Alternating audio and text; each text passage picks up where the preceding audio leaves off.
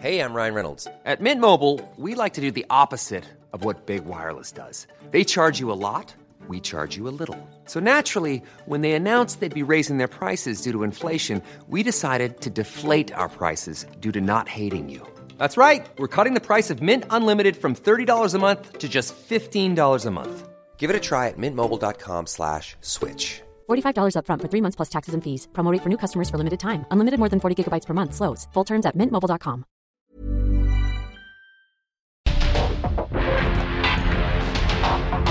Porque el mundo actual no se entendería sin la economía, las finanzas y los negocios. Acompaña a Mario Maldonado, el columnista de negocios más joven y objetivo del periodismo financiero en su programa. Bitácora de negocios.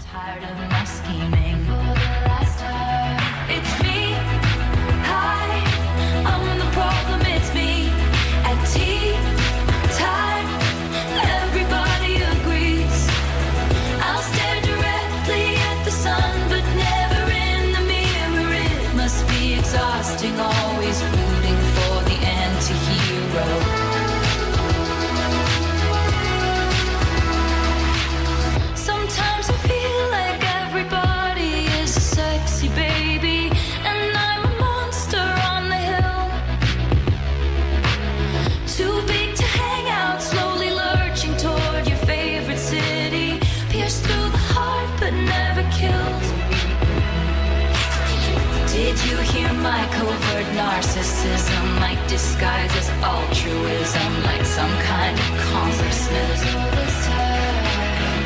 I wake up screaming from dreaming. One day I'll watch as you're leaving, and life will lose all its meaning.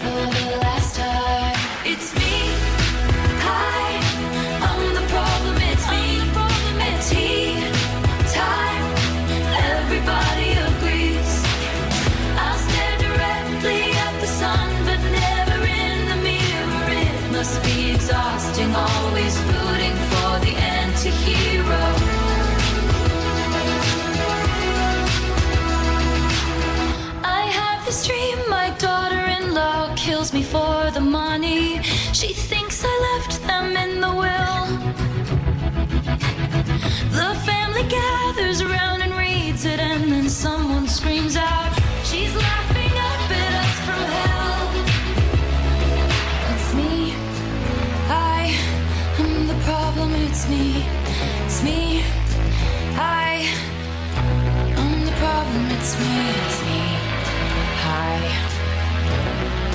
Everybody agrees. Everybody agrees.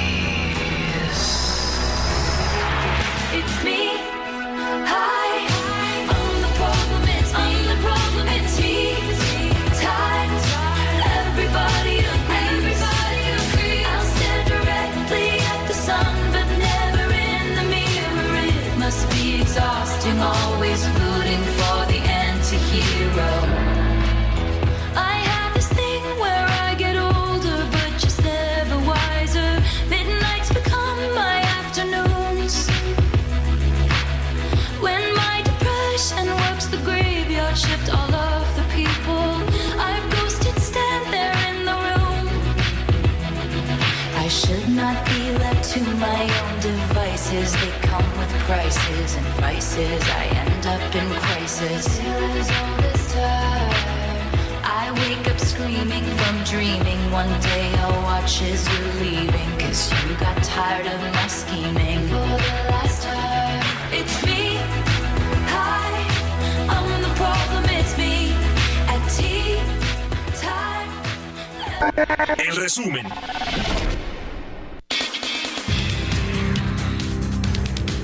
El Banco de México consideró que la desinflación sigue avanzando en el país, aunque reiteró que deberá mantener durante un periodo prolongado la tasa de interés en el 11.25%, su mayor nivel en la historia. Los miembros del Banco de México destacaron la inflación de 4.79% de julio, lo que implica una reducción de 3.91 puntos porcentuales en la tasa tras el nivel de 8.7% de septiembre del 2022, el nivel más alto en este episodio inflacionario. El presidente Andrés Manuel López Obrador calificó de de buena noticia que el INEGI reportó que en la primera quincena de agosto de 2023 la inflación general anual se ubicó en 4.67%. Bajó la inflación poquito, pero bajó y sigue bajando. Y esto es muy bueno porque esto significa que hay menos riesgo de carestía y rinde más el ingreso. Si cuestan menos los alimentos, si cuestan menos las mercancías, no se deteriora el poder de compra, el poder adquisitivo. La Asociación de Bancos de México informó que la banca comercial comenzó a otorgar los primeros créditos de un programa piloto con el que busca financiar a 17 mil micro, pequeñas y medianas empresas. La prueba permitirá colocar 10 mil millones de pesos para nuevas empresas que tengan ventas menores o iguales a 110 millones de pesos al año.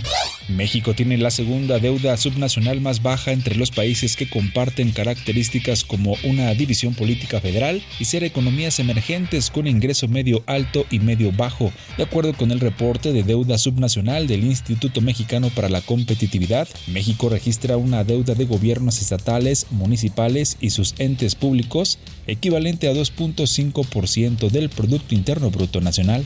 En medio de la recuperación de la venta de autos en México, los bancos buscan ganar terreno en el financiamiento mediante alianzas y adquisiciones. Al cierre del primer semestre, la cartera de crédito automotriz de la banca ascendió a 174.725 millones de pesos, un incremento de 16.4% anual, de acuerdo con datos de la Comisión Nacional Bancaria y de Valores.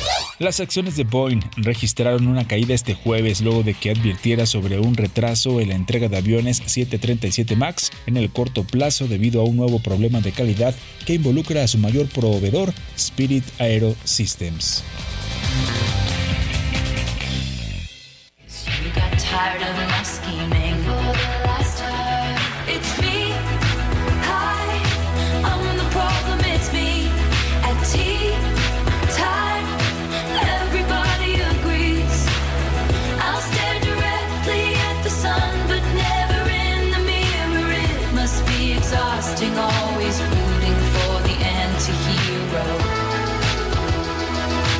¿Qué tal? ¿Cómo están? Muy buenos días. Bienvenidos aquí a Bitácora de Negocios. Soy Mario Maldonado y me da mucho gusto saludarlos y más en viernes. Gracias a todos y a todas por acompañarnos desde las 6 de la mañana que abrimos la barra informativa del Heraldo Radio. Y bueno, pues comenzamos con un poco de información, el resumen y música. Estamos escuchando a Taylor Swift. Se llama Anti-Hero esta canción a propósito de que ayer abrió con mucho éxito su, sus conciertos, su serie de conciertos aquí en México, en el Foro Sol de la Ciudad de México.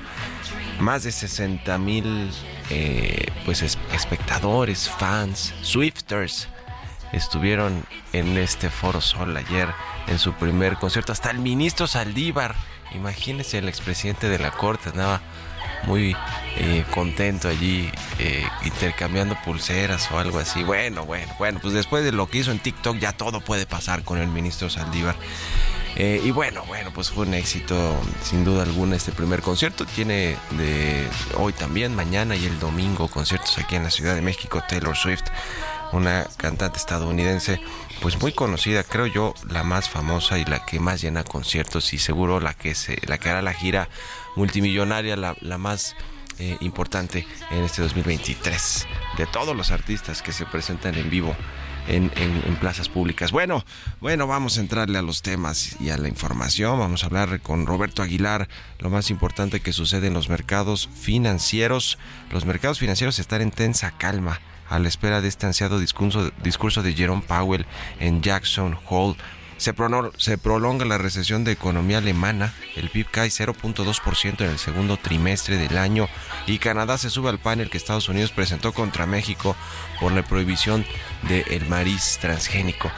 Bueno, pues ya con dos socios comerciales en contra va a estar más difícil todavía que México pueda hacer un buen papel incluso, ¿eh? un papel digno es probable que pierda las eh, los paneles porque ya pasaron de las consultas a los paneles pero pues puede ser eh, por goliza ¿eh? ya veremos qué sucede vamos a platicar también con con Emilio Saldaña el piso como todos los viernes lo más importante de la información tecnológica Donald Trump regresó al servicio antes conocido como Twitter a para publicar su foto fichado, ¿eh? que le ha dado la vuelta al mundo, como era de esperarse, un Trump enojado, con corbata roja, con traje, y que se ve, eso sí, hoy en la mañana que venía viendo las portadas de los periódicos, se ve como el mismo Trump de, pues, de la presidencia y el... Eh, es decir, como que no han pasado los años a pesar de todo lo que sucedió en su sexenio y después de su gobierno en Estados Unidos, ¿eh? Como que es el mismo Trump, pues, no, como que no ha envejecido, no sé, de pronto uno ve a Joe Biden que eh, ya, eh, digamos, se queda dormido, le fallan los discursos, se distrae, eh, va hacia un lado u otro sin, pues sin saber por qué, ¿no? En fin, vemos a un Joe Biden así, Trump se ve, pues se ve fuerte, sin duda alguna para competir en, las próximas elecciones de noviembre en Estados Unidos del próximo año. Vamos a platicar también con Alexis Milo, economista y fundador de Teleconomics, sobre las minutas del Banco de México que anticipan que pues se va a quedar la tasa de interés en 11.25% por un buen rato, ¿eh? Por un buen tiempo no se ven eh, visos de que puedan modificarla pronto. Y vamos a hablar también con Chucho Espinosa sobre eh, el Messi del Inter de Miami y el gran negocio de la League's Cup y la MLS, el crecimiento que ha tenido la Liga de Estados Unidos, la Liga de Fútbol o de Soccer, como dirían allá, porque ya tienen su fútbol americano. Bueno, le vamos a entrar a estos y otros temas hoy aquí en Bitácora de Negocios, así que quédense con nosotros en lo que resta de esta hora hasta las 7 y vámonos a otra cosa.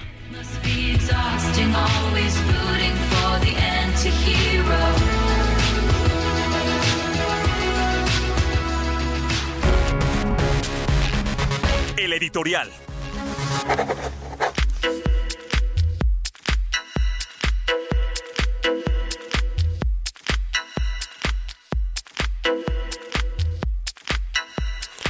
Pues estamos básicamente a dos semanas de conocer, o poquito menos, de conocer el futuro de la política nacional en México y quizá, y quizá valdría la pena decir el futuro casi que del país para los próximos seis años, ¿no? Se van a definir a los candidatos, aunque no se les llame propiamente así, o candidatas, para el 2024, la elección presidencial, si va a ser finalmente lo que hoy en las encuestas, en las tendencias, en los sondeos se ve como una pelea de mujeres en la, por la presidencia de la República, es decir, que sea Xochitl Galvez, primero del Frente Amplio por México, el 3 de septiembre, la que salga elegida de las votaciones y las encuestas, y después el 6 de septiembre, Claudia Sheinbaum, eh, que pueda convertirse en la coordinadora de la 4T hacia el 2024, que es, pues propiamente va a ser la candidata ya cuando le puedan dar ese eh, cargo, pues, digamos ya con los tiempos legales eh, electorales en México, ¿no? Que es a finales de noviembre, principios de,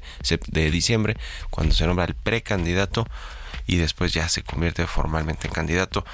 Eh, y también vendrán las, eh, yo creo que cuando se sepa ya cómo va a estar todo este asunto en menos de dos semanas, se va a comenzar a hablar mucho de la Ciudad de México y de los, de los otros estados que también van a cambiar de gobierno, algunos muy importantes por lo que significa en términos de votos, ¿eh? de distritos electorales, el caso de, Guadalajara, de Jalisco, el caso de Veracruz y el caso de Chiapas, que son estados importantes en términos político-electorales y también pues que le importan al presidente observador, quizá por eso, ¿eh? porque él es un animal político y si algo le sabe y si algo está muy metido en todos estos asuntos, pues es en lo político electoral.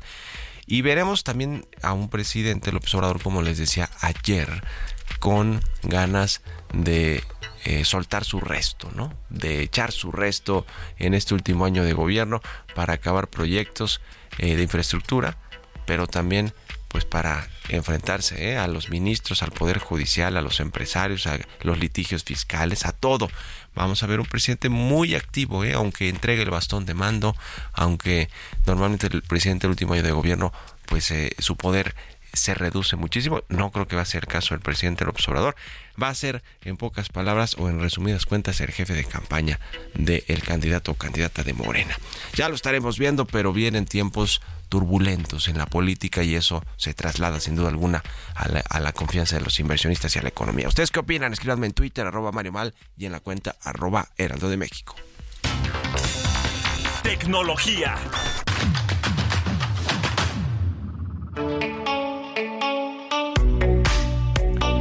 Y como todos los viernes, ya está listo Emilio Saldaña, el Pisu, con lo más importante de la tecnología. Mi querido Pisu, ¿cómo te va? Buenos días. Hola, ¿qué tal Mario? Muy feliz viernes y feliz viernes a nuestra audiencia. Esta es la información más relevante en materia de tecnología. Meta ha lanzado la versión web finalmente de Threads en su intento de competir con Twitter. X tras dos meses de lanzamiento de la aplicación móvil, los usuarios ahora podemos publicar desde navegadores. La versión ofrece todas las funcionalidades de la aplicación móvil, incluyendo la publicación de hilos, acceso a búsquedas, notificaciones y perfiles, así como la opción de alternar entre los modos claro y oscuro. Eso se agradece siempre. Desafortunadamente, la versión web no está disponible en Europa, pero esto debido a problemas de privacidad. Recordemos que las leyes europeas en términos de protección de datos son mucho más estrictas. Threads está trabajando para recuperar usuarios después de haber perdido prácticamente la mitad de su base inicial. Y Adam Mosseri, el jefe de Instagram, ha respondido las quejas y sentimientos de los usuarios y ha prometido nuevas características constantes para mejorar la experiencia.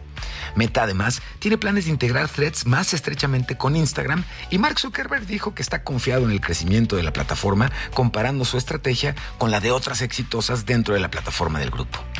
Por otro lado, destacados medios de comunicación como el New York Times, CNN y Broadcasting Corporation, ABC, han bloqueado a GPT-Bot de OpenAI, los fabricantes de ChatGPT, que busca mejorar y entrenar sus modelos de inteligencia artificial. Y medidas similares se observan en Reuters, en Chicago Tribune y en Australian Community Media, en la ICM. La preocupación radica en si modelos como ChatGPT están utilizando contenido con derechos de autor en su entrenamiento sin el pago correspondiente de las licencias necesarias. OpenAI, por su parte, sostiene que permitir el acceso de GPT-Bot podría permitir precisión y seguridad en los modelos de inteligencia artificial. ¡Qué conveniente! A nivel mundial, el tema de los derechos de autor cobra cada vez más relevancia en grupos en contra de plataformas de inteligencia artificial generativa. La gran pregunta por el momento es, ¿Es ético entrenar de forma gratuita un sistema que basa gran parte de su valor comercial precisamente en el contenido con el que ha sido entrenado? Pero bueno, no podríamos responderla todavía de manera contundente. Vamos a ir viendo cómo se desarrolla. Y finalmente, les platico. Ausente durante más de dos años, el expresidente Donald Trump ha publicado su fotografía policial, la fotografía con la que lo ficharon, en el sitio de Twitter, bueno, X. En un regreso que a nadie sorprende, el expresidente publicó en X, antes Twitter, después de más de dos años de ausencia, y como le digo, lo hizo publicando una foto de su ficha policial. En este primer mensaje en la plataforma, desde que su cuenta fuera prohibida, desde el asalto al Capitolio en Estados Unidos el 6 de enero del 2021, evento en el que, por cierto, el presidente Donald Trump siempre ha sostenido que no tuvo nada que ver en la parte violenta de dicho acontecimiento.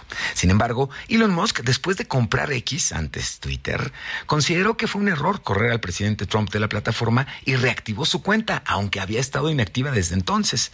Y aunque juró que jamás regresaría, pues por supuesto el presidente Trump también entiende la ventaja de hablarle a 86.5 millones de personas que lo siguen en X contra solo 6.5 millones que lo siguen en su plataforma malacopia de X antes Twitter, Truth Social. Pero bueno, que tengan muy bonito fin de semana. Yo soy Emilio Saldaña, El Piso.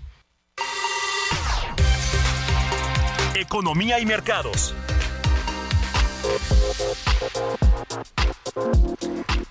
Roberto Aguilar ya está aquí en la cabina del Heraldo Radio. Mi querido Robert, ¿cómo te va? Buenos días. ¿Qué tal, Mario? Me da mucho gusto saludarte a ti y a todos nuestros amigos. Déjame iniciar las notas justamente con una información que llega de Milán.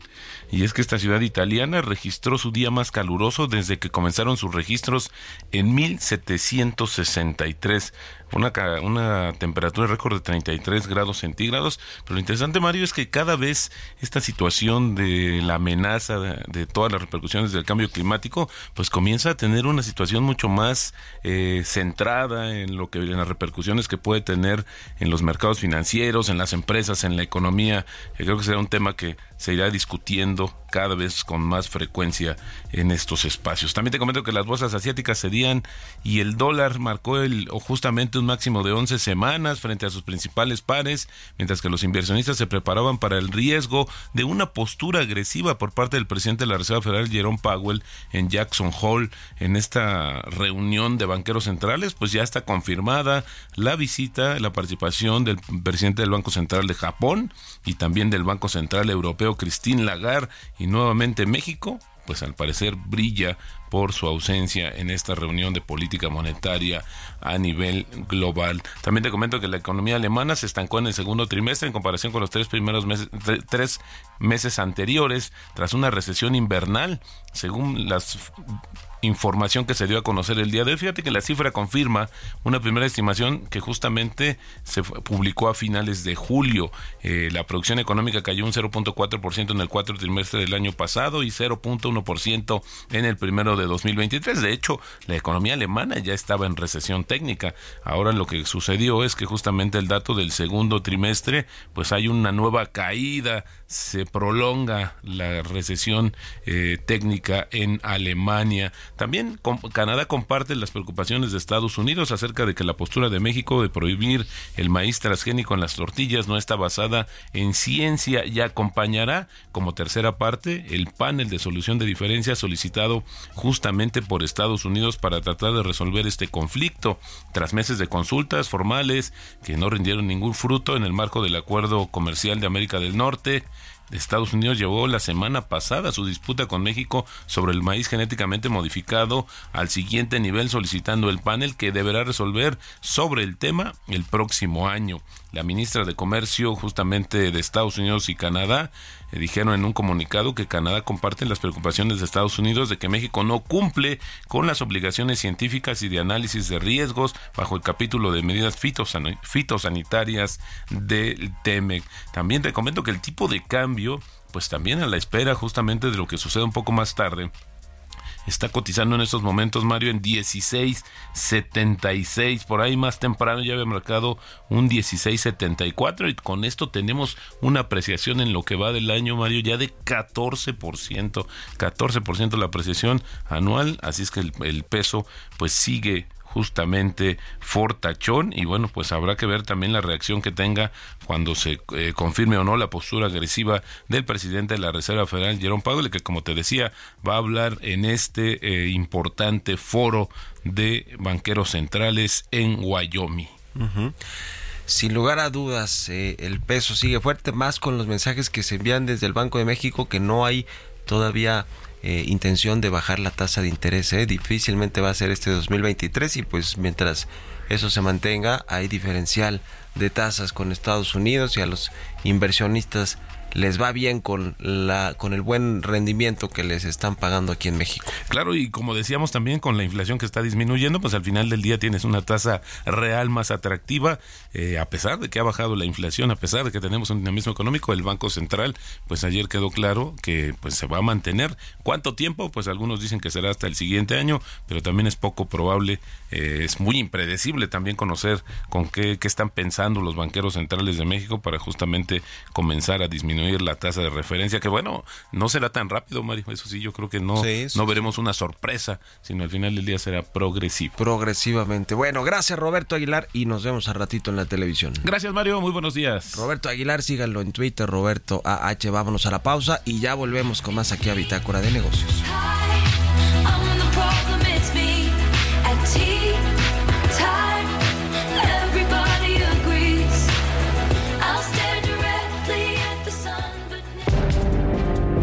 En un momento continuamos con la información más relevante del mundo financiero en Bitácora de Negocios con Mario Maldonado. Regresamos.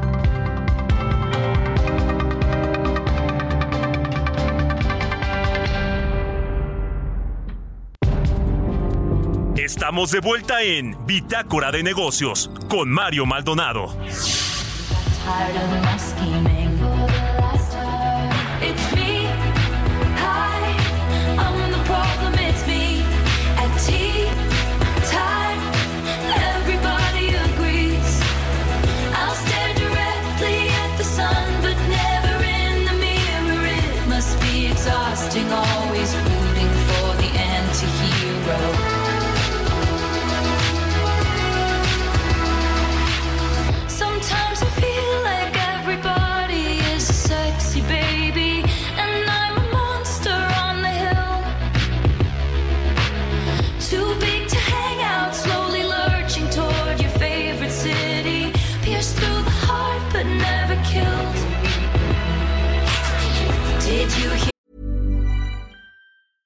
Hey, I'm Ryan Reynolds. Recently, I asked Mint Mobile's legal team if big wireless companies are allowed to raise prices due to inflation. They said yes. And then when I asked if raising prices technically violates those onerous two year contracts, they said, What the f are you talking about, you insane Hollywood ass?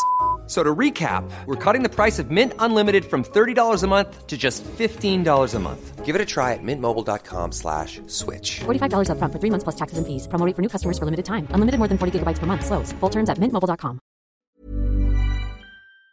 You're my covert narcissism, like disguise as altruism, like some kind of consciousness. I up screaming from dreaming. One day I'll watch as you're leaving, and life will lose all its meaning. For the last time, it's me. Hi, I'm the problem. It's me. At tea time, everybody agrees. I'll stare directly. Ya estamos de regreso aquí en Bitácora de Negocios. Son las 6 de la mañana con 31 minutos, tiempo del centro de México. Y regresamos escuchando un poquito de música. Antes de irnos con información en esta segunda mitad del programa, estamos escuchando a la famosísima Taylor Swift, que ayer volvió locos a los capitalinos y a muchos otros eh, fans o Swifters que llegaron de otras partes de la República Mexicana a su primer concierto en el Foro Sol ayer en la noche más de 60 mil personas. Esta canción que escuchamos se llama Anti-Hero. Es el primer sencillo de su décimo álbum de estudio que se llama Midnights. Fue lanzado el 21 de octubre del 2022 y bueno, pues es uno de los tantos éxitos de esta cantante norteamericana estadounidense Taylor Swift. Vámonos al segundo resumen de noticias con Jesús Espinosa.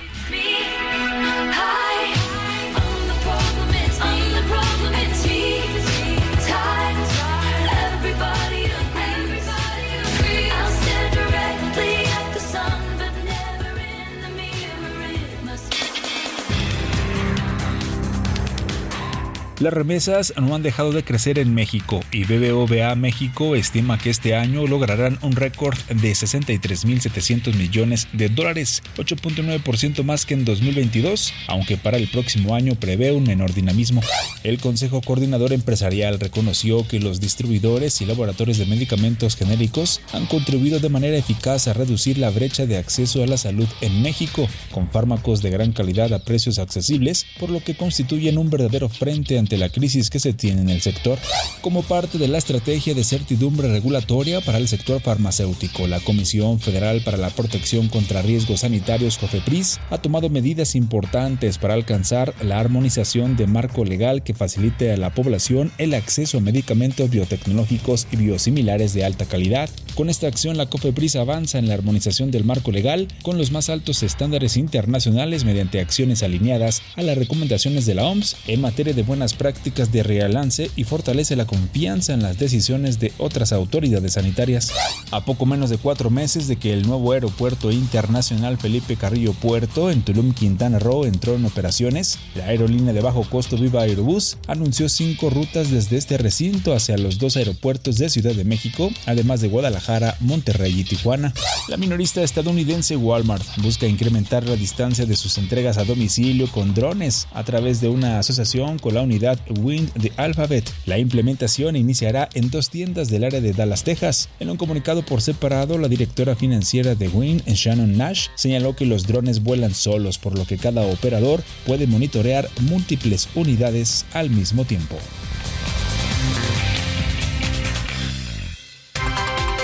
Entrevista.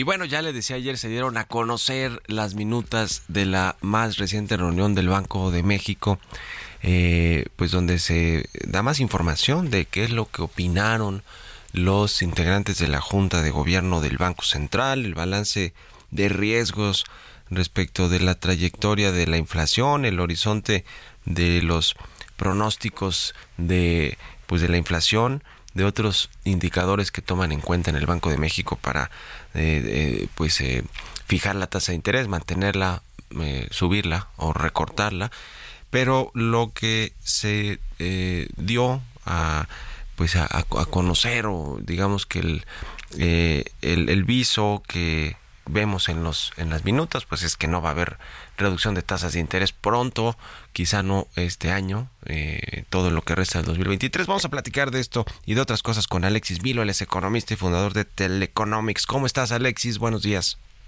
Hola Mario, buenos días, gusto estar contigo. ¿Qué rescatas, resaltas de lo que se publicó ayer en las minutas del Banco de México? Mira, algo que es muy importante en estas minutas es que la decisión fue por unanimidad. Entonces, las minutas sí nos ofrecen mayor información respecto a cuál es la lógica o cuáles fueron los argumentos del Banco de México para mantener la tasa sin cambio en 11.25, pero en esta ocasión digamos que eh, la mayoría de los argumentos va pues en la misma dirección, dado que todos los integrantes de la Junta de Gobierno, los cinco integrantes, pues votaron por mantenerla. Entonces, las minutas, digamos, en esta ocasión, pues no ofrecen eh, eh, mucha información sobre dónde estuvieron los puntos de desacuerdo, porque fue una votación de todos en el mismo sentido. Lo que sí ofrece es una, una discusión eh, sobre todo de qué está pensando cada miembro de la Junta y cuáles son los actores que prevalecieron.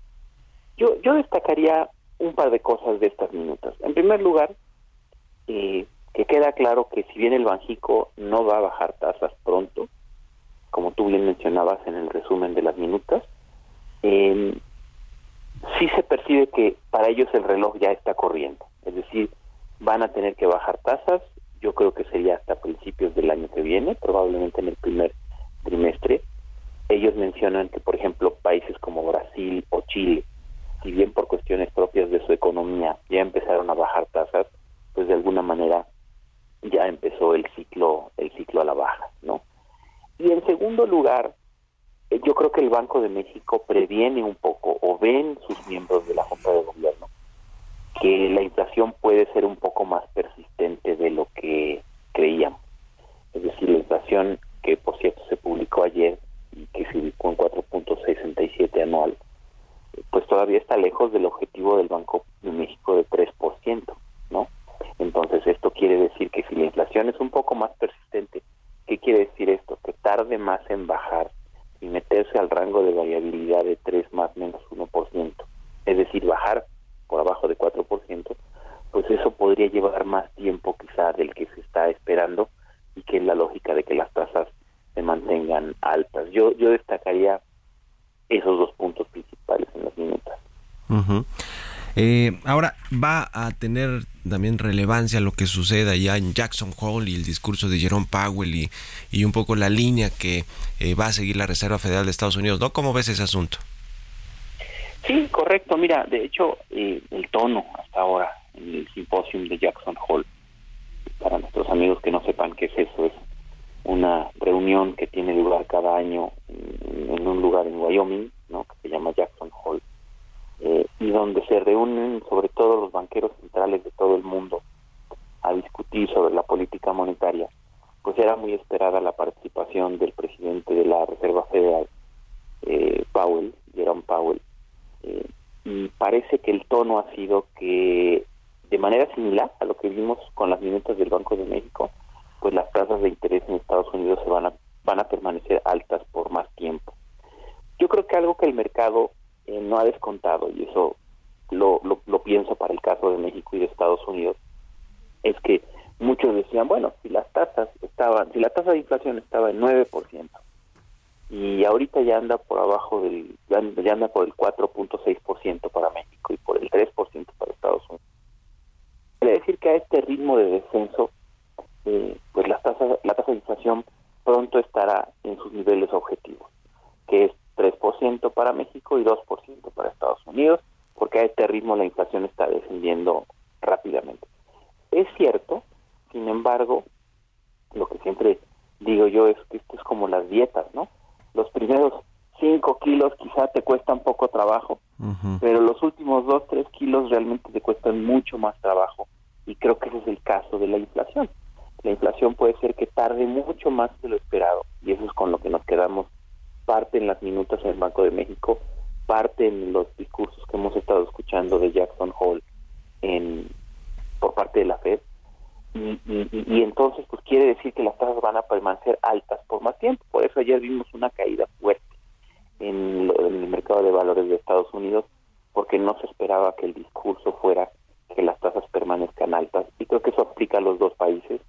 Yo creo que el Banco de México, regresando un poco a nuestro país, yo creo que el Banco de México no va a estar listo para empezar a bajar tasas hasta que no haya señales muy claras de que Estados Unidos ya está, por lo menos pensando en bajar tasas de manera un poco más explícita. Creo que, que, el Banco de México, si hiciera eso, veríamos una depreciación del tipo de cambio que, que pues el Banco de México podría no gustarle, ¿no? Todos recordemos cómo han sido muy vocales respecto a la fortaleza del peso, ¿no? Sí, sí, sí, sin duda alguna. Eso es lo que ha mantenido fuerte el peso, el diferencial de tasas de interés con respecto a Estados Unidos y, otros países. ¿Cómo, estás viendo el tema económico, los indicadores que eh, pues cerró bien la, el primer semestre, los primeros seis años, eh, los primeros seis meses del año, eh, la economía por arriba de los estimados? De muchos analistas y, pues más en línea con lo que espera Hacienda para el cierre del año de 3%, aunque seguramente van a modificar, a ajustar al alza esa proyección en, ahora en septiembre, ¿no? Que entreguen el paquete económico y los criterios de, política económica para el cierre del 2023 y para el 2024. ¿Cómo ves ese, ese tema del paquete económico? Sí, correcto, Mario. Yo creo que el crecimiento eh, este año, al igual que pasó el año pasado, va a sorprender un poco al alza yo diría que son buenas noticias porque el crecimiento eh, viene por arriba de lo esperado originalmente. Tú recordarás que las expectativas de crecimiento para este año, al principio del año, andaban alrededor de 1.5%, cercana a 2, las más optimistas. Eh, y ahorita se está hablando de un crecimiento cercano al 3%. Yo diría que son buenas noticias, pero hay que ponerlas en contexto. Eh, México es uno de los países que tuvo una de las recuperaciones más lentas después del COVID. Eh, la economía mexicana cayó más de 8% en 2020. Y lo que hemos visto en 2021, 22 y creo que en parte en 2023, y es lo que explica esto, pues es que el rebote continúa.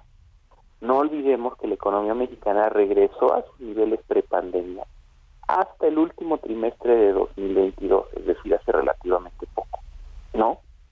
Entonces, el número que vemos para 2023 sigue siendo parte de ese rebote, ¿no? Eh, y creo que por eso es que el crecimiento sorprenderá al alza.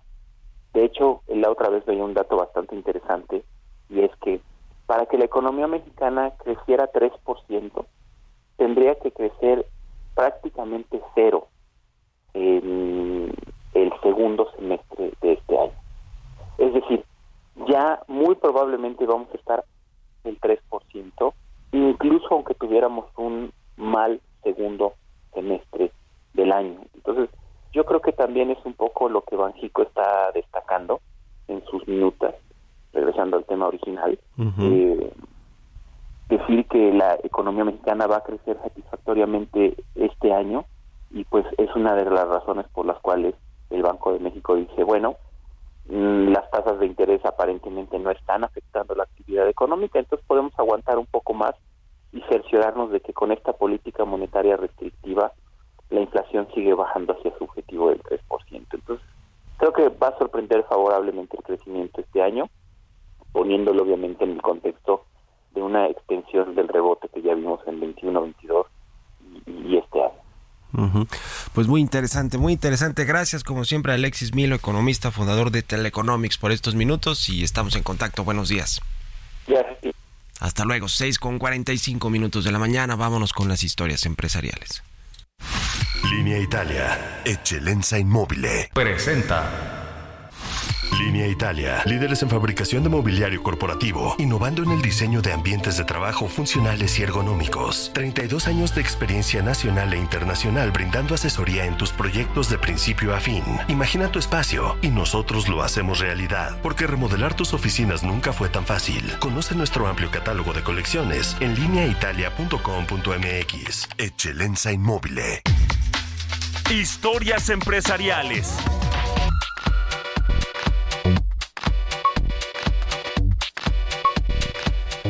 La firma alemana Volkswagen cerró acuerdos de suministro de chips para evitar escasez. Esta automotriz considera de suma importancia esta estrategia porque hay escasez todavía de chips en el mundo o se prevé que a pesar de que ya se recompuso eh, se reestructuró esa cadena, cadena de valor y de producción de la industria automotriz a nivel mundial, pues todavía hay eh, cierta escasez y se prevé que vengan otros periodos de escasez de chips de semiconductores porque lo usa lo usan para todo lo que tenga que ver con tecnología, no solo para los autos, que traen mucha tecnología. Vamos a escuchar esta pieza de mi compañera Giovanna Torres.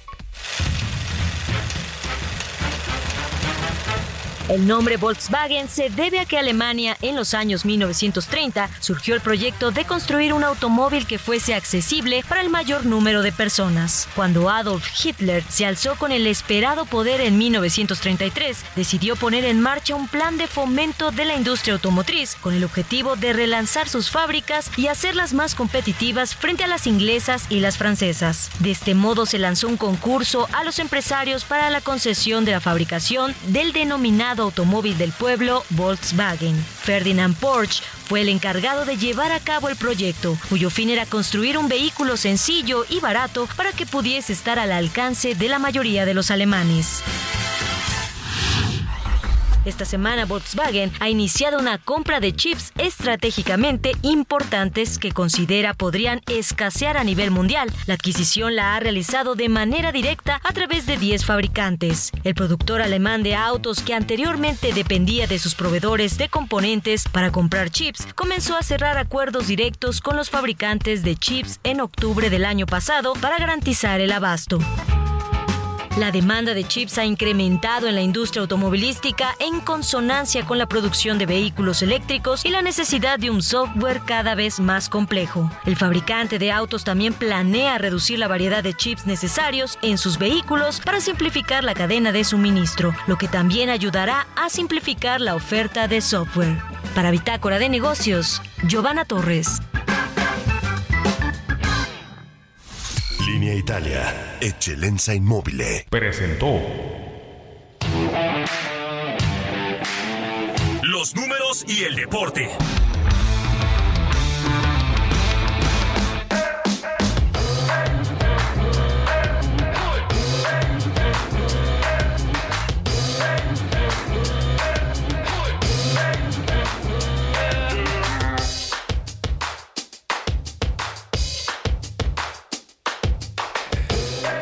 Jesús Espinosa ya está aquí en la cabina, mi querido Chucho, ¿qué nos tienes? ¿Cómo estás, Mario? Muy buenos días. Saludos a todo el auditorio, por supuesto. Hay varios temas esta semana y este fin de semana hay mucha actividad deportiva.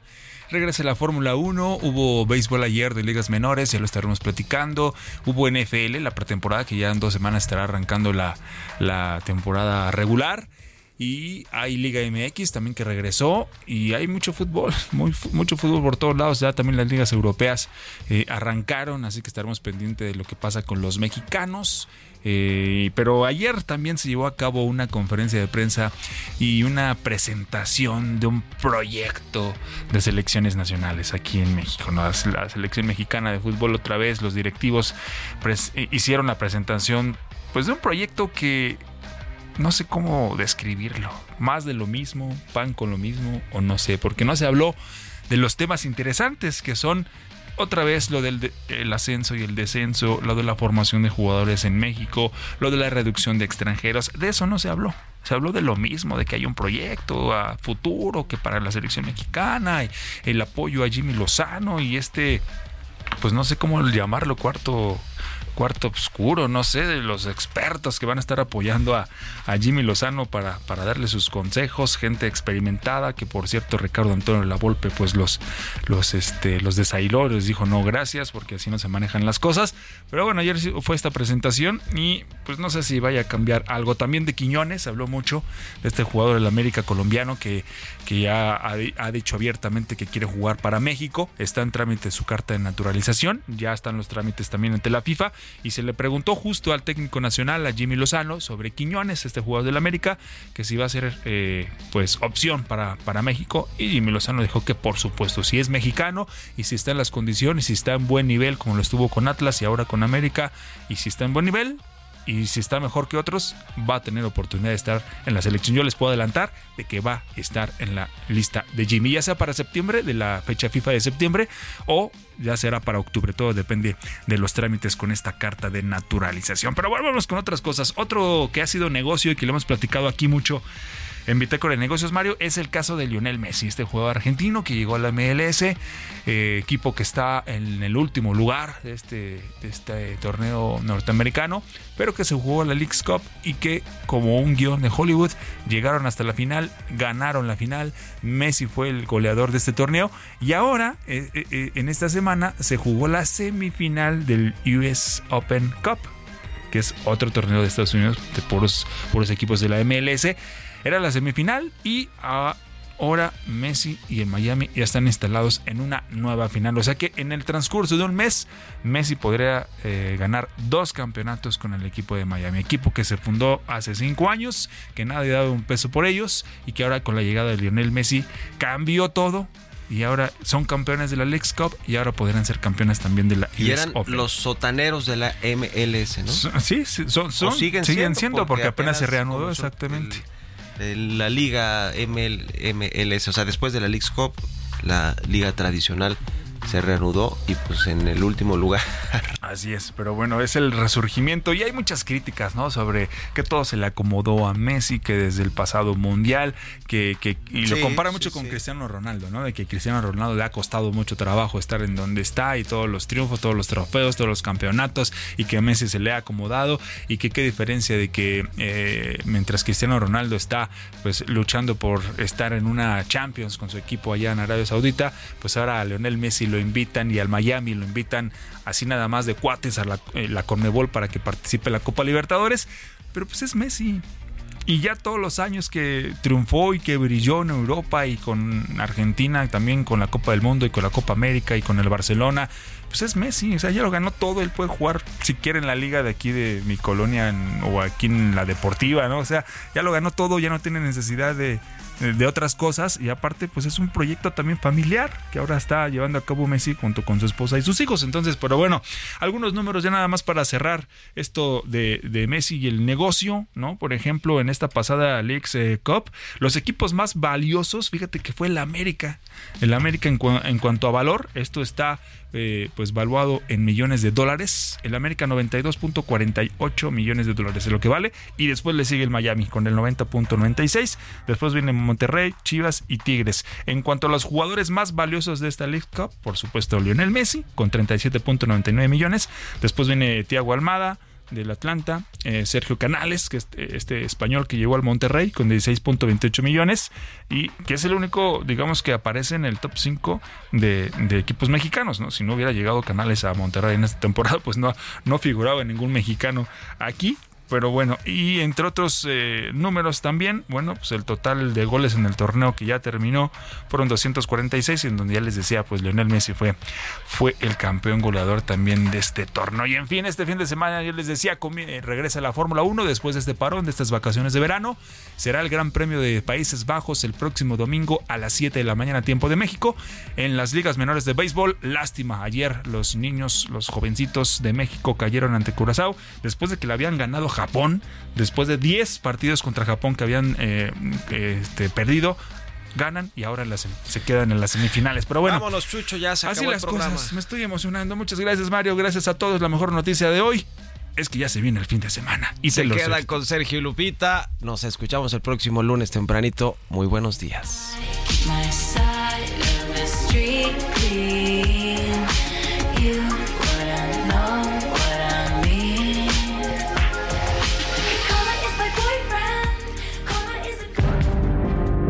Esto fue Bitácora de Negocios con Mario Maldonado.